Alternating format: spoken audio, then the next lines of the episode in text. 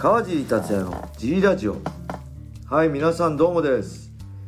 えー、今回もレーターのお返事をします、はい。そして小林さんがいてくれてます、はい。小林さんよろしくお願いします、はい、よろしくお願いします。はい。えーペンネームグレートドラゴンプラス68 なんだこりゃ。ドラケモンスターズだなこれさては。あー。えいつも楽しみに聞いています。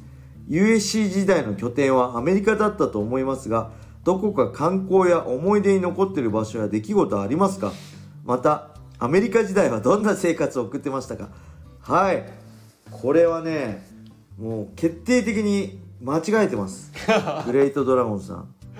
これすごい昔からねよく言われるんですけど USC 時代確かに USC っていうのはこうこの総合格闘技ミクストマーシャルアーツ MMA の世界最高峰なんですよ。ダントツで。もう一強なんですよ MMA の世界で、USC かその他っていうぐらいダントツで USC がでかいんですけどはい。でトップファイターが集まってるんですけど、まあ、その本拠地はた確かにアメリカなんです。アメリカの USC なんですけどで USC と契約して僕は2014年から、まあ、16年まで USC で戦ってたんですけどはい。あの拠点はねアメリカじゃないです。これよく言われるアメリカにすあやっぱメジャーリーグとかはい。こうほらアメリカにう移り住んでアメリカにせで生活しながら野球やってるじゃないですか、はいす。メジャーリーガー今日ね違うんですよ。USC はね試合の時だけアメリカに行って、はい。まあ、海外にそのそこ戦う場所に行って普段ははい。変わらず日本でいました。日本っていうか茨城にいましたこれもう一つ僕昔からこう茨城生まれ茨城育ちではいあのなまってるやつ大体友達なんですけど。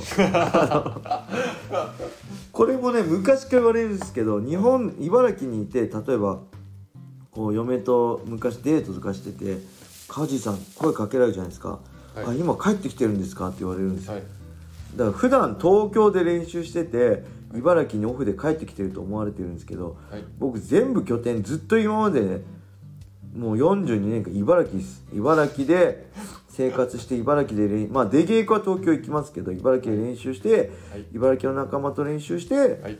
日本のまあプライドだったりドリームだったりねライジンそしてアメリカの USC も全部茨城を拠点にはい。戦ってました。はい。なんでねあのー観光や思い出もねほとんどないです。アメリカまあアメリカでもシンガポール今までシンガポールアメリカ、えーアブダビとかアメリカでもラスベガスピッツバーグソルトレイクとかって戦ってきましたけどはい。まあ人にもよると思うんですけど大体ね試合5日前ぐらいに向こうに現地に到着するんですよ。はい。でまあ試合5日前そこから結構ずっとそんなに公式スケジュール多くないんで時間は腐るほどあるんですけどだ出かける人はね出かけるんですよ多分。観光とか。日本に来たアメリカ人選手って結構六本木遊び行ったりとかはい。してると思うんですけど僕はねほぼはい。ホテルにの部屋にこもってました。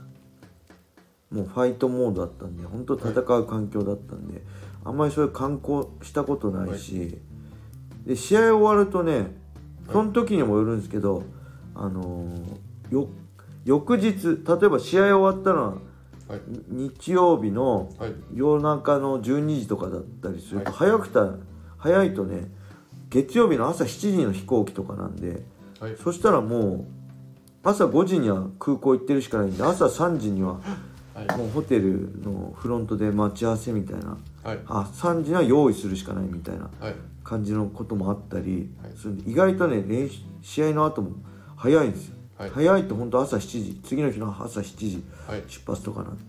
で唯一シンガポール僕1で2012年の1に出た時と、はい。UFC デビュー戦のシンガポール大会がはい。シンガポールで2回戦ったことあるんですけどはい。シンガポールから日本へのはい。直行便って当時ね夜しかなかったシンガポールの夜はい。しかなかったんで、はい。その時はあのー例えば日曜試合だったら月曜の夜まで時間直行便時間あるんで、その時はね観光行ったりしました。はい。USC の時は、はい。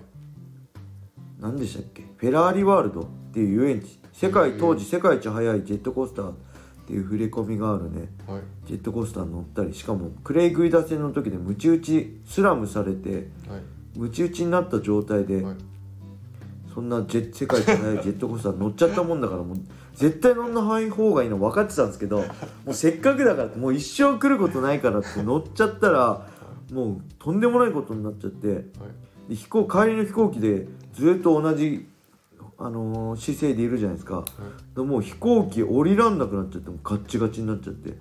でもやっとの思いで降りてそこから空港から家まで車で来たら今度本当にあの車降りらんなくて1時間ぐらいかけて車降りて駐車場から家まで帰りました。はいそのぐらいねきつい状態で世界一速いね あのジェットコースター乗ったり逆に2012年のワンに出た後のシンガポールははい。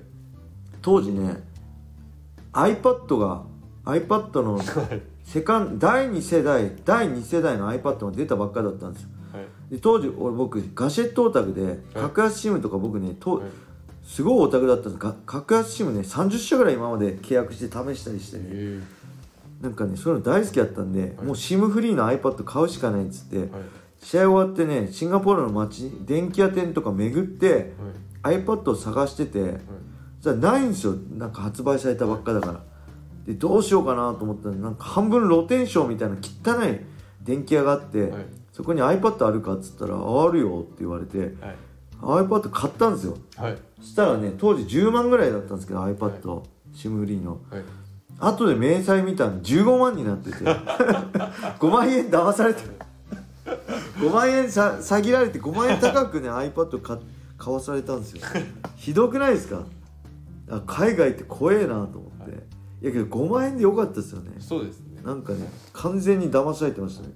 明細書見たら10万円のはずが15万円ってなってて俺マジかよみたいな、はやられましい、た。やられました。はい。でえ何でした？あ拠点。USC 時代ね長男さんが拠点アメリカでアメリカに住んでやってましたよね。多分2009年ぐらいでしたっけ？で僕石田君の試合のセコンドでアメリカに行った時にはい。ラスベガスとかで調整する時にねはい。めちゃくちゃ助けられました。長男さんがわざわざき当時ラスベガスに住んでたのかな。長男さん車で来てくれて例えばラスベガスの何ジムだっけかな。なんとかジムっていうはい。ジムで練習する時もはい。来てくれて石田君のミット持ってくれたりとか。その後例えば石田君が何どこどこ行きたいって言ったら車で乗っけてってくれるんです。例えば日本食食える店とか格闘技ショップとかえすごくないですか？そんなねそんなにまあ武士道とかで長男さんの面識あったけどそんなプライベートで会ったりも話したりもしたことないようなはい。あれだったのに、はい。もう本当に感謝しきれしてもしきれないぐらいにねはい感動しました。こんないい人いるんだと思ってはい。顔あんなこない怖いのにこんないい人なんだと。当時。いや顔怖いじゃないですか長顔男さん。怖いです。すげえビビってたんですけど、はい。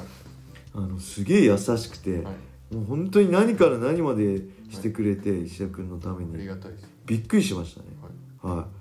そんな思い出がありだからねなんかなんかいや助けやっぱ海外で日本だと当たり前のことは海外って当たり前じゃないじゃないですか。はい。